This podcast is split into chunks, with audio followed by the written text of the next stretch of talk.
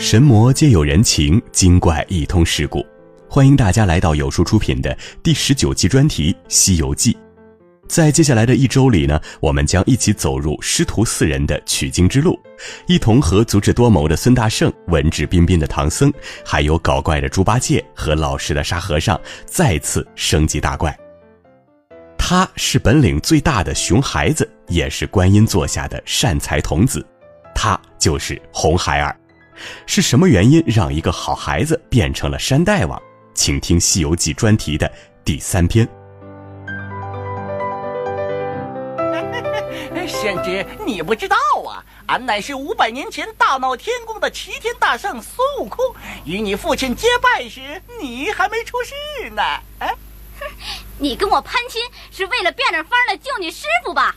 哎，不是攀亲，是认亲。说是救师傅也不假，还是快把你师爷爷放出来吧！放出来吧！猴头，你欺我年幼，我定不饶你！看清！你小小年纪如此无礼！嗯。《西游记》里谁最强？自然是齐天大圣孙悟空。然而，神通广大的美猴王却差一点折在一个小男孩手里。这个男孩就是牛魔王与铁扇公主的儿子红孩儿。我是天使小恶魔，面如覆粉三分白，唇若涂朱一表才。红孩儿生了一张天使脸，他形似哪吒，惹人怜爱，颇具迷惑性。一出场便骗得师徒四人团团转，还把大圣当坐骑戏弄了一回，十分的顽劣。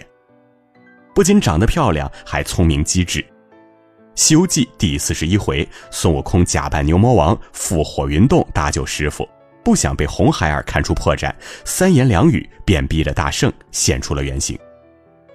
聪明之外又身怀绝技，鼻可喷烟，口能吐火，一把三味真火烧得大圣节节败退，聚四海龙王之力都无法扑灭。高颜值、高智商、有专长，小小年纪便独当一面，做了威风八面的圣婴大王。用现在的话讲，这就是开了挂的人生。而其实他是一个不折不扣、为害一方的小魔头。他自恃神通，凌虐土地山神，折磨得他们食不充口、衣不充身。他嗜血成性，周围的飞禽走兽被吃了个精光。他骄横顽劣，目无尊长。常常口出狂言，连观音菩萨都不放在眼里。天资如此聪颖，能力如此强大，完全具备做一个天神的资质，却为何成了嚣张跋扈的妖魔？追本溯源，他有一对不称职的父母。缺席的魔王父亲，俗话说有其父必有其子，父亲是男孩的立体教科书。牛魔王这个父亲给儿子做出了如下示范：其一。对朋友不义。牛魔王本是孙悟空做齐天大圣时的结义兄弟，但在孙悟空二掉芭蕉时，却变成八戒将芭蕉扇骗走，丝毫不讲朋友情面，更没有救百姓于水火的大义。其二，对妻子不忠。牛魔王只是个白牛精，娶了得道的女仙罗刹女，生了粉团玉镯的红孩儿，在魔头里面算是最幸福的一个。可他却移情别恋，抛下妻儿，投入了玉面狐狸的温柔乡。有这样少情寡义的父亲做榜样，红孩儿想不做冷血杀生的圣婴大王都难。得了父亲真传的红孩儿，在无情无义方面可谓是青出于蓝。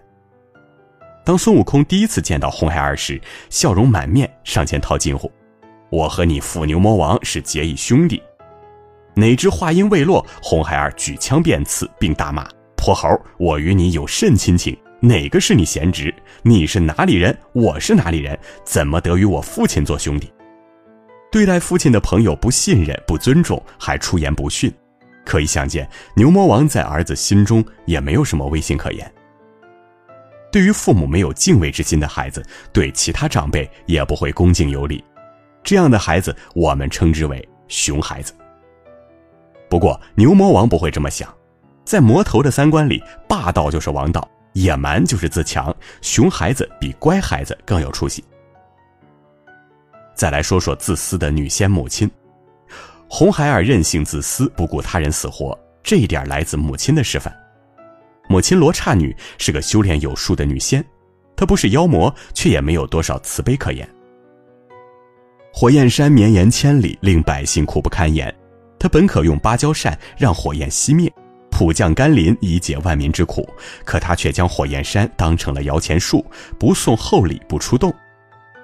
自私贪利的母亲培养不出宽容有爱的孩子，没有涵养的母亲，儿子也不可能彬彬有礼。罗刹女性格暴躁，显然这种脾气一分不差地传给了儿子。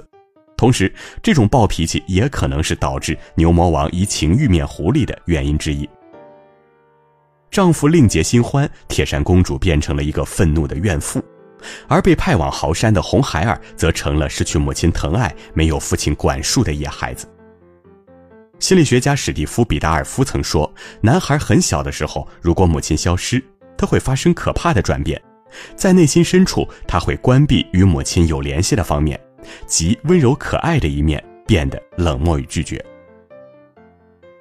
小小年纪便离开父母的红孩儿，丧失了儿童应有的可爱与温柔，只剩了一张天使脸，着实令人心痛惋惜。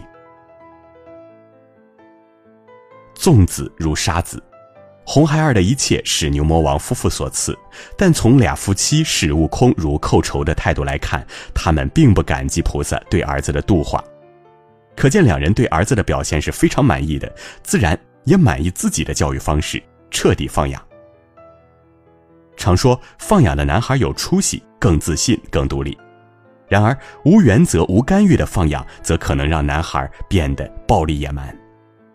心理学研究表明，受睾丸激素的影响，男孩对运动、冒险、探险等更有兴趣，因而他们顽皮好动，更易成为破坏家。如果不加合理的管束及引导，任由其天性发展，则可能成为事故不断的麻烦制造者。台湾童星王心怡七岁出演《海豚湾恋人》，赢得不少观众的喜爱，成为了青春偶像剧御用童星。然而，二十一岁的他却锒铛入狱，做了阶下囚。王心怡的悲剧源于家庭的教育，他是个隔代教育的孩子，从小跟着奶奶长大。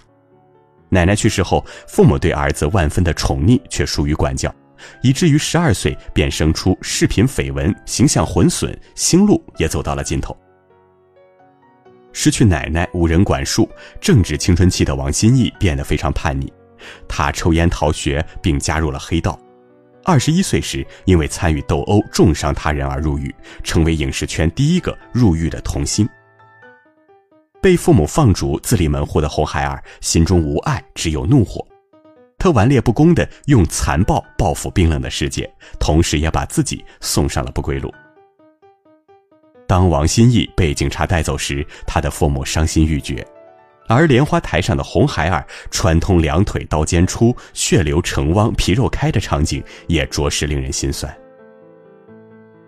需要管束，也需要爱。红孩儿一家三人居三地，不夸张地说，红孩儿就是一个留守儿童。他的暴力无情，正是家庭教育的必然产物。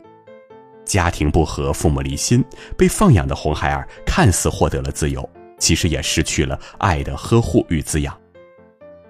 生活中与红孩儿一般境遇的留守儿童不在少数，这些没有父母陪伴与指引的孩子，有的遭遇歧视和拐卖，有的则走向了野蛮甚至是犯罪。